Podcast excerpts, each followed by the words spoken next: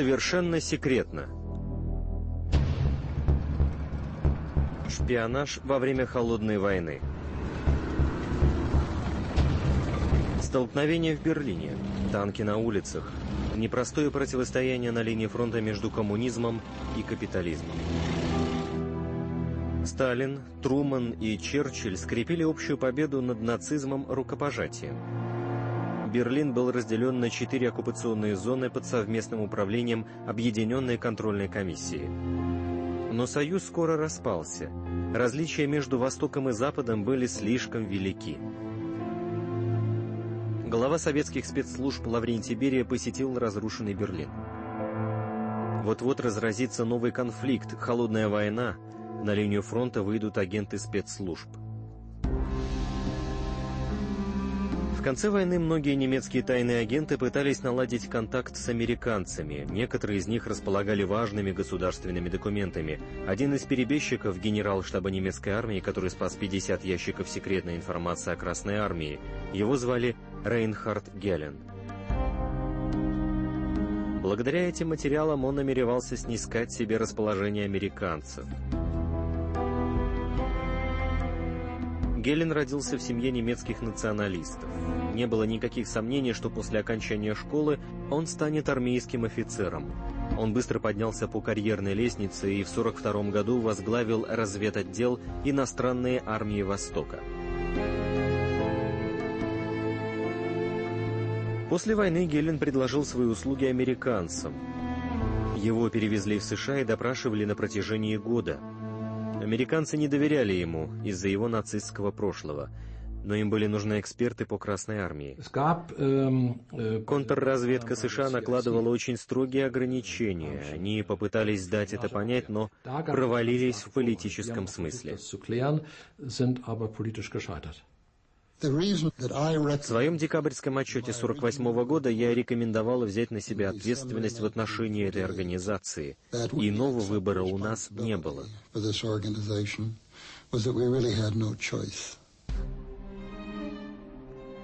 Американцы решили начать сотрудничество с бывшим нацистским генералом и выделили средства для организации Гелена. Декабре 46 -го года в Пулохе, неподалеку от Мюнхена, Гелен основал штаб своей службы. Это был жилой массив, построенный для функционеров нацистской партии. Он был отрезан от остального мира и идеально подходил для быстро развивающейся разведслужбы. Несмотря на ограничения, наложенные Америкой, в организацию вступало все больше и больше старых товарищей. Среди них был и Хайнс Фельфи, бывший офицер разведки СС. Организация Гелена стала второй работой Фельфи. До этого он уже связался с советскими спецслужбами. Мои советские друзья сказали мне, если хочешь быть полезным, твое прошлое с легкостью даст тебе доступ в западногерманские спецслужбы. Твоя работа в военной разведке не оставила тебе другого выбора. Оставайся на месте. Там ты окажешься гораздо полезнее, чем здесь.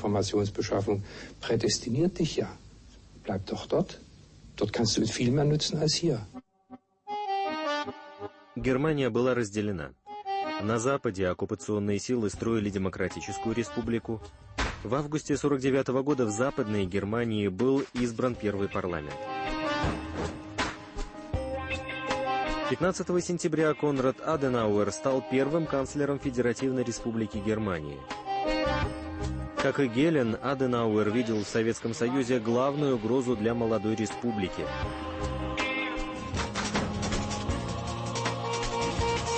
В октябре 1949 года оккупационные силы в Восточной Германии образовали Германскую Демократическую Республику, народную демократию в советском стиле. Часть жителей Восточной Германии не приняла новую власть и бежала на запад.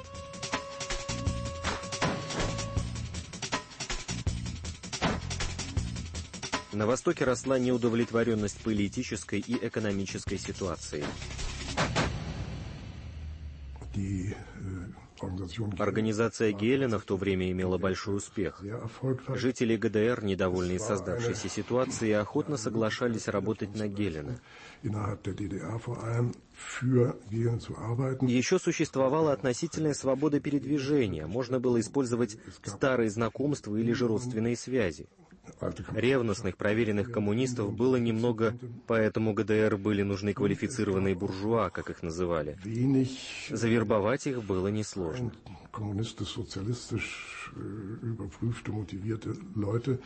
Das.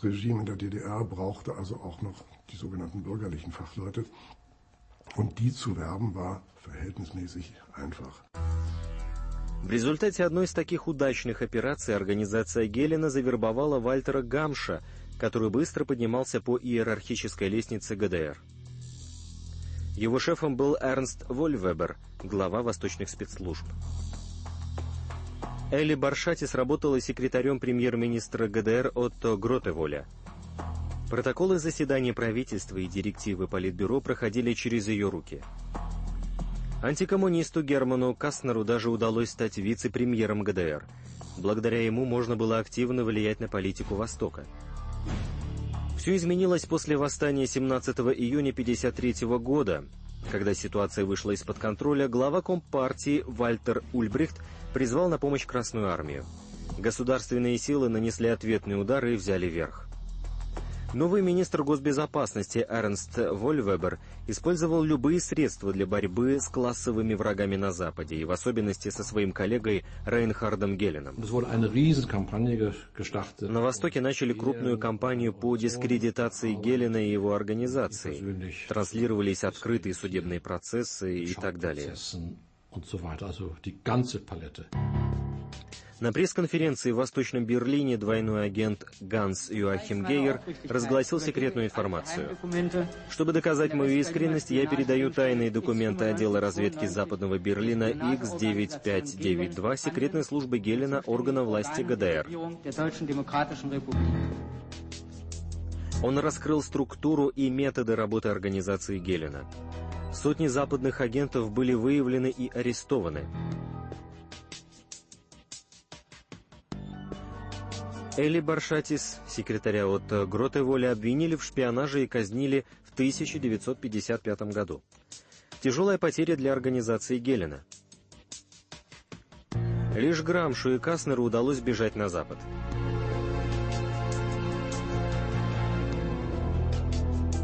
Жители Западной и Восточной Германии все еще могли свободно передвигаться по Берлину, который стал столицей шпионов и тайных агентов. Британская контрразведка подсчитала, что каждый второй житель Берлина работал на спецслужбы. У Гелена также были свои агенты в Берлине, хотя это и запрещалось четырехсторонним соглашением. Западных агентов в особенности интересовали штабы советских сил в Берлин-Карлхорсте и их немецкие разведслужбы.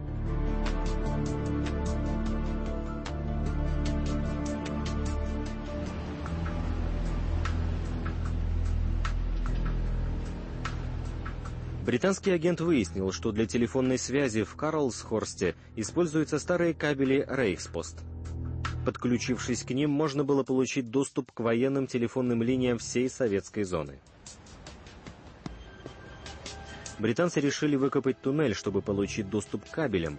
Они уже с успехом проделали это в Вене. Спецслужбы в Лондоне анализировали перехваченные разговоры. Отделом руководил Джордж Блейк. Во время Второй мировой войны Блейк был членом сопротивления в Германии и Голландии. Его завербовали британские спецслужбы. В начале 50-х Блейка посылают в Корею с целью создания шпионской сети. Ему представилась возможность воочию увидеть ужасы войны.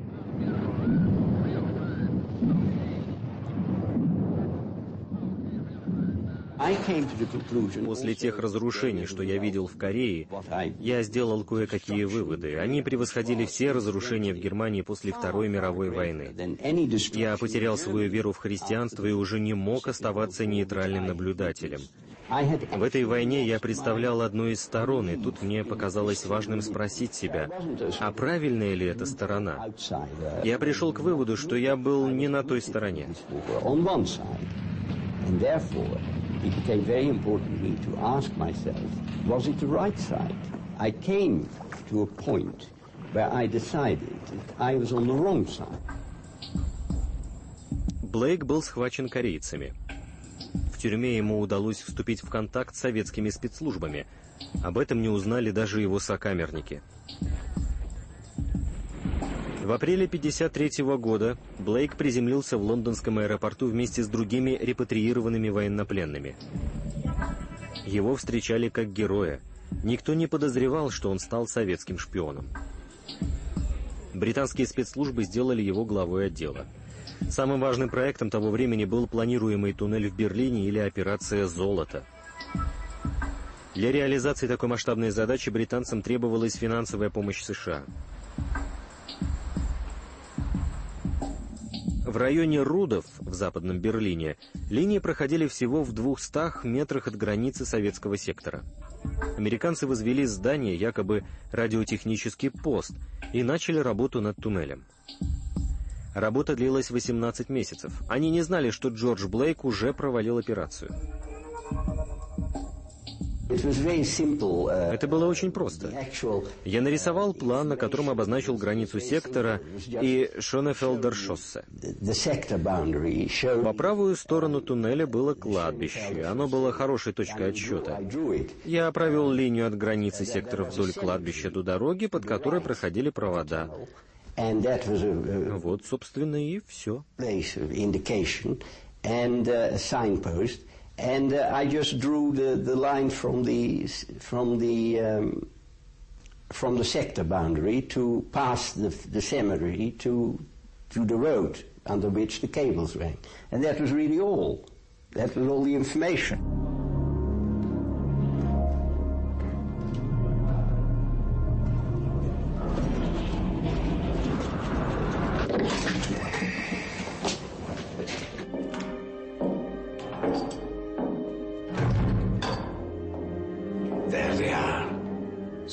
Это советские телефонные линии. Чтобы попасть сюда, потребовалось 28 миллионов долларов и 4 года работы.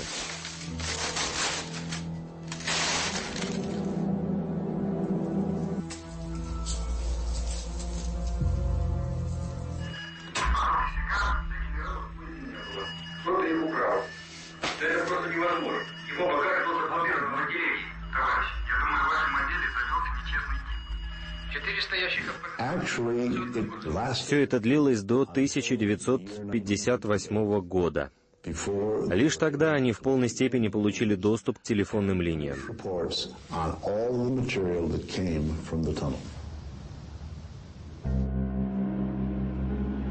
В Москве немногие знали об операции. Безопасность главного агента КГБ Джорджа Блейка была превыше всего – Британцы прослушивали телефоны на протяжении 11 месяцев, и русские им это позволяли. Позже КГБ якобы случайно обнаружил этот туннель, они превосходно разыграли свое возмущение перед представителями мировой прессы. Journalisten aus aller Welt besichtigten den amerikanischen Spionagetunnel in Berlin-Altklinike. Журналисты со всего мира рассматривают туннель американской разведки в районе Берлина Альтглиники. Вблизи границы сектора на территории демократического сектора американская армия возвела центр перехвата информации, в котором прослушивались немецкие и советские телефонные линии.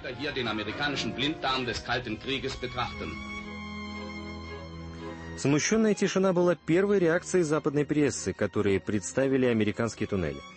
В начале 1956 года организация Гелена была реорганизована в Федеральную разведывательную службу – ФРС.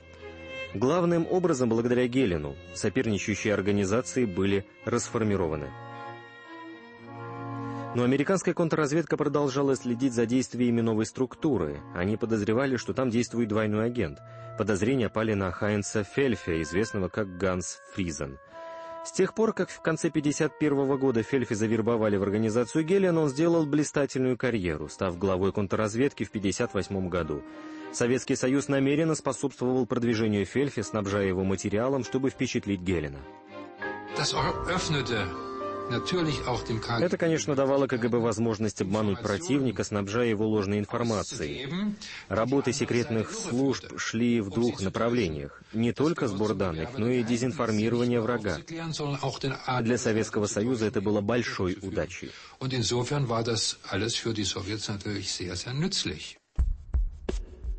В 1961 году Фельфи был выдан перебежчиком и арестован. Большая неудача для ФРС и его главы Гелена. Ущерб, конечно, был громадным. Впервые организация, на тот момент ФРС, оказалась преданной одним из своих же людей. Психологически это было очень тяжело.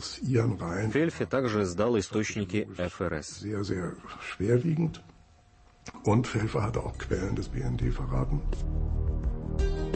В Восточной Германии также была создана разведслужба. Из небольшой организации вырос мощнейший аппарат. У большинства из нас не было опыта работы в секретных службах. Старшие коллеги в прошлом участвовали в антигитлеровском сопротивлении или боролись против Франку во время гражданской войны в Испании das Hitlerregime oder waren in Spanien im Bürgerkrieg gewesen, hatten dort gegen Franco-Spanien gekämpft. Я, как и другие, прошел подготовку в Башкирии, в школе Коминтерна. Меня готовили не к разведке, а к выполнению политических заданий в нацистской Германии, конспиративной борьбе. Ausgebildet nicht für den Nachrichtendienst, sondern für die Erfüllung also politischer Aufgaben in Hitlerdeutschland. Маркус Вольф родился в 1923 году в Швабии в семье известного писателя Фридриха Вольфа. В 1934 году, спасаясь от нацистов, семья эмигрировала в Советский Союз. Там он посещал школу Коминтерна. В 1956 году он стал главой ГВУ, разведслужбы Министерства госбезопасности Германии. Вольф всегда был советским человеком, а не восточно-германским коммунистом. Штази, служба госбезопасности, создавалась и развивалась по образцу советских спецслужб. Русские никогда и полностью не доверяли. Им всегда надо было убедиться, что там есть хотя бы пара людей, на кого можно положиться. Маркус Вольф, несомненно, был одной из важнейших фигур такого рода. Und da war Markus Wolf sicher einer der wichtigsten. С самого начала Вольф стоял во главе разведывательной службы и был заместителем министра госбезопасности Эриха Милке. Ему удалось успешно внедрить своих агентов в высшие слои западногерманского общества. Он манипулировал своими четырьмя тысячами агентов с точностью шахматиста.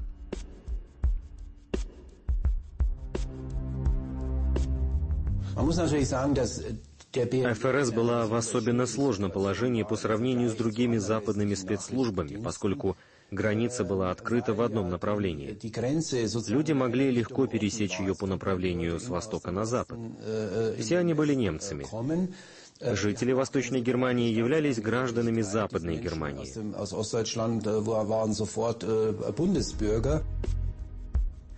Нарастание напряженности в Берлине – 13 августа 1961 года завершилось строительство Берлинской стены. Восточная и Западная Германии были отрезаны друг от друга.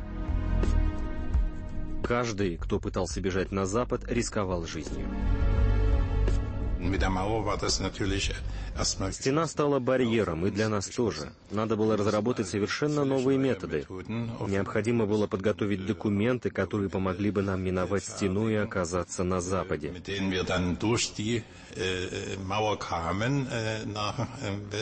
До 1961 года в Восточную Германию можно было попасть свободно, и западногерманская разведка пользовалась этим на 100%. После постройки стены это стало гораздо сложнее.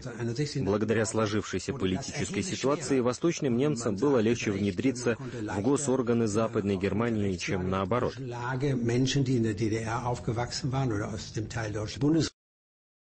republikanischen Einrichtungen steuern als umgekehrt. В свою очередь, западные военные силы в ГДР обладали официальной свободой передвижения, и секретные службы этим воспользовались. Доступ в закрытые военные зоны был воспрещен, точно так же, как и фото- и видеосъемка. Но разведслужбам это было на руку. В результате произошло несколько стычек, некоторые со смертельным исходом.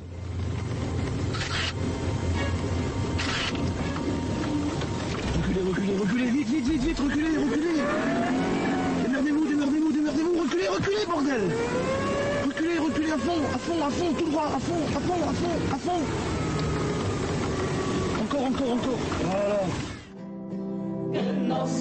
Задание выполнено.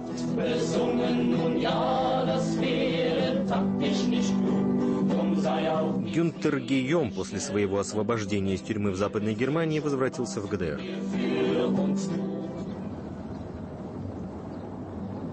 Глава разведки Маркус Вольф лично приветствовал возвращение своего самого успешного агента. Гюнтер, добро пожаловать домой. Спасибо.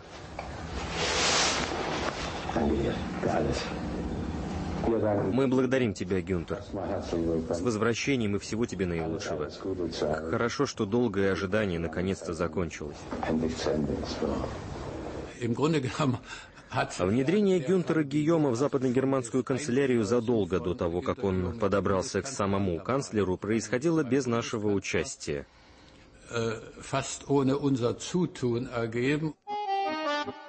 В 1956 году Гийом и его жена перебрались в Федеративную Республику.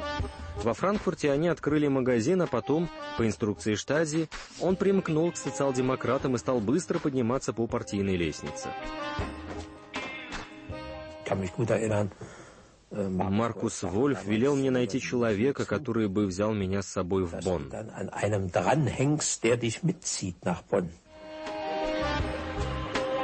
Вилли Брандт стал федеральным канцлером в 1969 году. Его новая политика по отношению к Восточному блоку привела к ослаблению напряженности, в том числе и с Восточной Германией. После успешной предвыборной кампании Бранта восточно-германский шпион Гюнтер Гийом стал его личным помощником в 1972 году. У спецслужб никогда не было никаких конвенций или кодексов чести, гласящих, что нельзя внедрять шпионов в правительственные структуры.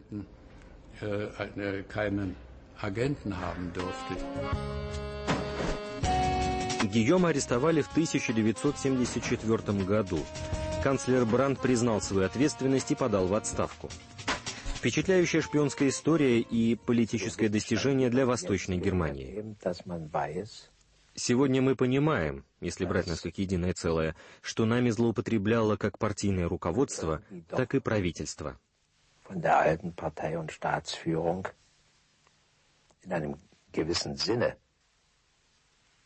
im Ganzen eingegliedert, nicht als Einzelner, aber im Ganzen eingegliedert, äh, missbraucht wurde. Бонн – столица Западной Германии. В этом небольшом городке на Рейне агенты Восточной Германии искали одиноких женщин, работавших секретаршами в госаппарате. Одним прекрасным летним днем 1968 года молодой человек из ГДР Франц Беккер познакомился с 32-летней секретаршей Маргарет Хёке. Она работала в аппарате президента, но не считала свою работу слишком значимой. В канцелярии не происходит ничего особо важного, как мне казалось. Президент – один из наиболее хорошо информированных слуг государства. У секретарей и остальных служащих, естественно, есть доступ к важной информации, что может оказаться весьма ценным для противника. Некоторые документы были секретными, и иногда я снимала лишнюю копию passierte schon, nicht? Dass ich dann äh, manchmal einen Durchdruck, einen extra Durchdruck machte, ja. За более чем 15 лет ее разведдеятельности не менее тысячи секретных документов прошли через ее руки, включая содержащие гостайны. Маргарет Хёке не могла или не хотела осознать важность этих документов. Это было частью ее рутинной работы, сказала она с улыбкой. Восточная Германия использовала систему Ромео, особых агентов. Они должны были вступить в контакт с немолодыми одинокими женщинами, особенно в Бонне, Брюсселе, Люксембурге или штабе НАТО, и завязать с ними дружбу с перспективой любовной связи или даже брака. Und dann Kontakt aufbauen mit dem Ziel, eine, eine Lebens- und Liebespartnerschaft aufzubauen. Подобная система Ромео могла существовать лишь в разделенном государстве, с общим языком, историей и культурой. Разведчикам таким образом было гораздо легче покорить женщин.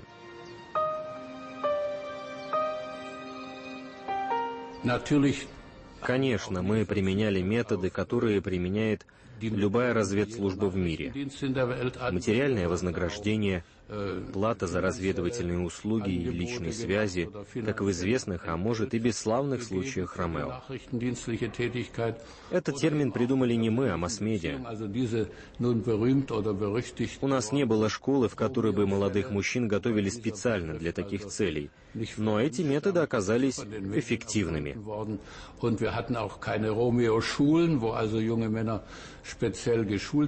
diesen Zweck, aber diese Methode spielte auch eine Rolle. Diese von mir eben bezeichnete Romeo Методика Ромео нередко использовалась Штази и ГВУ, разведслужбы ГДР. Они превратили ее в настоящее искусство и прекрасно владели техникой. Они знали, что делали.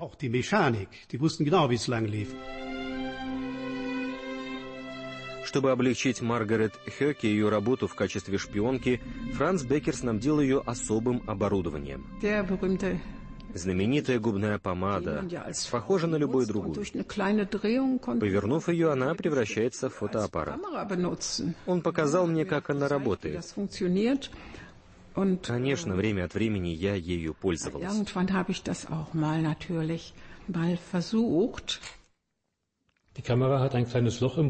У губной помады снизу было небольшое отверстие, линза. Секретарша держала помаду вертикально над документом, который она хотела сфотографировать. Когда она поворачивала помаду, слышался щелчок. Делалась фотография, и когда она снова поворачивала помаду, закрывая, пленка проматывалась и опускался затвор. Во время разведывательной операции 85 года всплыло имя Франца Беккера. Оно оказалось сложным, так как настоящий Франц Беккер жил в Южной Африке. Список резидентов вывел на Маргарет Хёке. Мы проверили, не является ли фрау Хёке его родственницей, но это ничего не дало. Поэтому были применены обычные методы разведки, слежка и, получив на то официальное разрешение, прослушивание телефона и так далее. Маргарет Хёке была разоблачена и арестована. Суд прошел в Дюссельдорфе в 1987 году. Она до сих пор не считает себя шпионкой и уверена, что ее приговор был слишком суровым. Она говорит, что лишь сделала пару копий. Меня приговорили к восьми годам за измену. Восьми годам. Восточно-германская разведка уделяла особое внимание студентам с левыми взглядами. В основном это была молодежь из обеспеченных семей, часть истеблишмента, студенты с хорошими перспективами роста на административных постах в Западной Германии. die eine gute Perspektive hatten in dem generell gesagt bundesrepublikanischen Staatswesen, also auch eine entsprechende Position zu bekommen. Нам удалось заполучить многих из их числа. К ним было легко найти подход на политической или даже идеологической основе. Я испытывал глубокое неудовлетворение от многого, что я видел или о чем читал. Резня, устроенная американцами во Вьетнаме, возвращение фашистов в Федеративной Республике. То, что ГДР была списана со счета, казалось мне исторической ошибкой. Это настроило меня в пользу ГДР. Ja, auch als, als einen geschichtlichen Fehler empfunden. Das hat mich also doch sehr eingenommen für die DDR.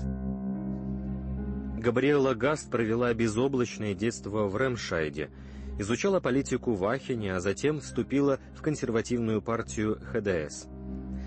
Для своей докторской диссертации она выбрала тему «Политическая роль женщины в ГДР». Занимаясь в университете своими исследованиями, она влюбилась. Карл Хайнц был агентом Штази, он стал ее руководителем. Э, Для меня она символ разделенной Германии. Люди учились в ГДР, видели многие трудности и меняли свою идеологическую позицию. По их мнению, они делали это ради высоконравственных целей. Такое нередко происходило в Германии. Das ist äh, ein Vorgang, der in Deutschland vielfach passiert ist. В 70-х годах Габриэла Гаст подала заявку на работу в ФРС. У нее были хорошие рекомендации, она прошла проверку благонадежности и получила работу. На протяжении 17 лет она работала на восток, находясь в сердце западно-германской разведки – Ей это удавалось невероятно легко. Проверки в ФРС были типичными, не особо тщательными. Контроль можно было обойти. Проверялись портфели мужчин и сумочки женщин. Если женщина приносила портфель, его не проверяли. kontrolliert bei den äh, weiblichen Mitarbeitern die Handtaschen. Selbst wenn ich als Frau eine Aktentasche dabei hatte, wurde meine Aktentasche nicht kontrolliert. Двойная жизнь не стала помехой ее карьерному росту, ни с той, ни с другой стороны. Она никогда бы не смогла передать всю информацию, которая проходила через ее руки. Но ее резюме стоили целого отдела аналитиков. Это была информация высшего класса. höchster Güte, von höchster Qualität. Ее отношения с Карлом Хайнцем закончились, но Габриэла Гаст осталась шпионкой. Она по-прежнему хотела помочь Восточной Германии и вскоре вступила в тесную связь с главой разведки Вольфом. Угрызения совести из-за того, что она предает своих коллег в Пулахе, мучили ее лишь поначалу. Когда я начала там работать и подружилась с моими коллегами, мне было нелегко с этим справиться. Прошло какое-то время, прежде чем все это стало для меня рутиной, прежде чем я перестала волноваться и сказала себе, «Ладно, я нахожусь на одной стороне баррикад, а вы на другой, и у каждого из нас своя работа». Äh, ich stehe hier auf dieser Seite der Barrikade, ihr steht auf der anderen Seite und jeder macht seinen Job. Всегда неприятно, когда кто-то из службы противника оказывается в твоих рядах. Во избежание повторения подобных проколов необходимо учитывать все последствия. Но я не думаю, что этого можно полностью избежать. При демократии точно нельзя, равно как и при диктатуре. Можно вспомнить Вернера Штиллера, он был нашим человеком, и они не могли его разоблачить, несмотря на их суровую систему наказаний и непрестанный контроль. Лейтенант Вернер Штиллер работал с 72 по 79 год в научном отделе восточно-германской разведки. Он предложил свои услуги ФРГ, но штази вскоре напали на его след. Это всплыло с помощью контрразведки второго отдела Министерства госбезопасности. Они следили за одной официанткой в отеле Обернхоф в Тюрингии dass sie möglicherweise für den BND tätig war. Und das war dann später auch äh, bestätigt worden. Подозревали, что она работает на западно-германскую ФРС, что позже подтвердилось. Штиллер вступил в контакт с этой женщиной, что переросло в любовную связь. Контрразведка была в курсе этого и начала наблюдать за Штиллером как за возможным предателем, не поставив нас в известность. Это была проблема. Das war das Unglück. Вернеру Штиллеру удалось избежать ареста, бежав на запад. С поддельной выездной визой ему удалось выбраться в западный Берлин через пропускной пункт у вокзала Фридрихштрассе. Его багаж включал в себя два чемодана, набитые 20 тысячами документов на микропленке. В результате этого в Германии и Австрии были выявлены более 50 восточно-германских шпионов. Перебежчик Вернер Штиллер стал самым крупным успехом ФРС.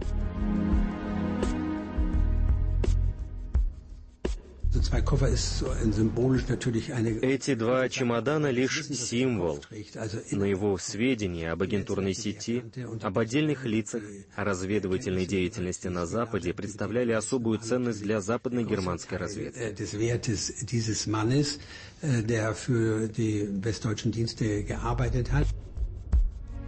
В ГДР Вернера Штиллера заочно приговорили к смертной казни.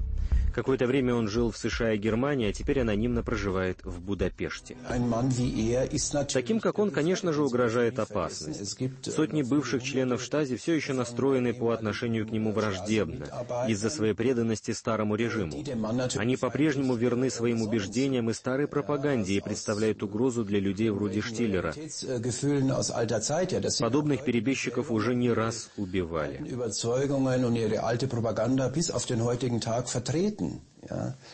Ähm, und da ist es nicht auszuschließen, dass ihm von daher Gefahr droht. Äh, solche Leute sind gefährdet und solche Morde an, an solchen Überläufern sind immer wieder passiert. Для одних герой, для других предатель. То, что вы думаете о шпионах, зависит от того, на чьей вы стороне.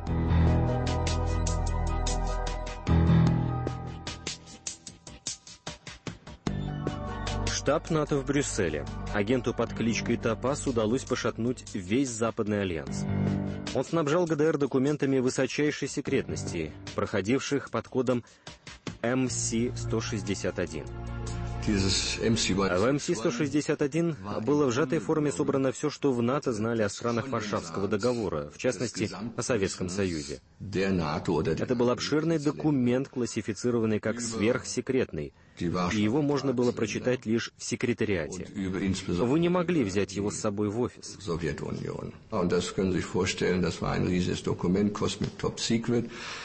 durfte man normalerweise auch nur in der Registratur einsehen. Das konnte man nicht mit ans Büro nehmen. Райнер Руб вырос в Саарбурге, в Западной Германии, и изучал экономику в Майнце. Он хотел как-нибудь помочь развивающимся странам. Это был классический представитель бунтующего поколения студентов 68 года. Он начал работать на восточно-германскую разведку из-за своих политических взглядов. В 1977 году он подал заявку на работу в НАТО, и, к удивлению его восточно-германского начальства, был принят. В декабре 1979 года в НАТО планировали ввести в действие новую систему ракетного вооружения. Вражеские радары не могли засечь крылатые ракеты, таким образом преодолевалась угроза раннего обнаружения. Новые ракеты средней дальности попадали точно в цель, даже под землей. Это обеспечивало возможность нанесения превентивного ядерного удара. В стратегических планах НАТО, однако, не значилось нанесение такого удара. Восточно-германской разведке сообщил об этом их главный агент Топас. Но у Москвы были другие источники, и их отчеты чрезвычайно беспокоили главу КГБ Владимира Крючкова. Он думал лишь о планах НАТО по нанесению ядерного удара. Полагал, что вот-вот может разразиться Третья мировая война. Der dritte Weltkrieg äh, ist unmittelbar, äh, also der dritte Weltkrieg kann unmittelbar ausbrechen. Знаете, тут ответ, мне кажется, очень простой. Если, допустим, представитель американского руководящего состава говорит о том, что они не исключают атомные удара, не исключают первого удара, то что тут думать? Надо исходить из этого. Они говорят одно, мы будем делать другое. Невозможно. Поэтому в планах американцев ядерный аспект присутствовал. Момент первого удара тоже присутствовал. Они допускали это дело. Это опровергало наши данные, которые мы получали главным образом от Райнера Рупа прямиком из штаба НАТО, согласно которым нанесение ядерного удара не планировалось.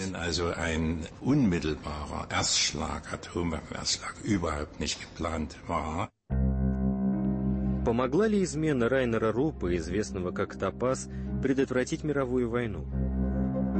По крайней мере, он может процитировать бывшего главу департамента ЦРУ по Восточной Европе.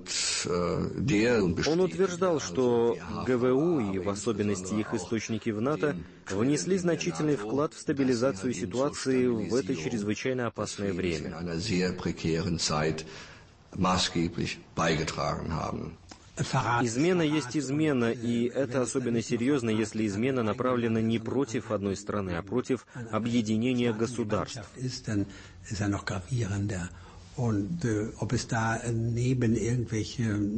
Не отрицаю, положительные эффекты возможны, но для меня они гораздо менее важны. Может, это помогло более трезво оценить, что представляет из себя Североатлантический альянс. Но измена остается изменой, и она причинила много вреда Германии и НАТО. Verrat ist Verrat und es hat großen Schaden Deutschland getan und es hat großen Schaden dem nordatlantischen Bündnis getan. Мост Глиникер – историческое место, символ разделенной Германии. Здесь произошла политическая сделка. Четыре шпиона с Востока в обмен на 25 шпионов с Запада. Превосходила ли восточно-германская разведка западно-германскую? Да, и на то были причины. В ГДР не было никаких ограничений. Тщательный надзор, прослушивание телефонов, прослушивались все линии, по которым можно было связаться с Западом. Просматривалась корреспонденция. Малейшее подозрение, подумайте о возможных предателях из партии, о художниках, писателях, и дом наполнялся жучками. Они не могли никуда уехать, они были под надзором. Диктатура могла то, что демократии было не под силу. Слава Богу. 9 ноября 89 года. Падение Берлинской стены.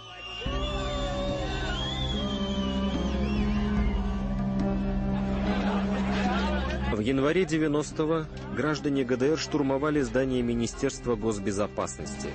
Конец зловещего штаба Штази. Маркус Вольф бежал в Москву. Два года спустя он сдался властям Федеративной Германии. В 1993 году Вольфа обвинили в измене. Суд Дюссельдорфа приговорил его к шести годам тюремного заключения без права апелляции. В 1995-м приговор суда Дюссельдорфа отменил Федеративный и Конституционный суд. В 1991 году Габриэла Гаст была приговорена к шести годам и девяти месяцам заключения. Ее освободили после трех с половиной лет.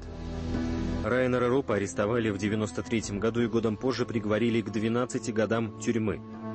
Он вышел на свободу в 2000 году. Я действовала в особой политической ситуации, и в такой же ситуации, при таких же умонастроениях я бы, конечно, сделала то же самое. Я одобряю то, что я сделал. В подобной ситуации, при таких же обстоятельствах, я бы сделал то же самое. Я одобряю это.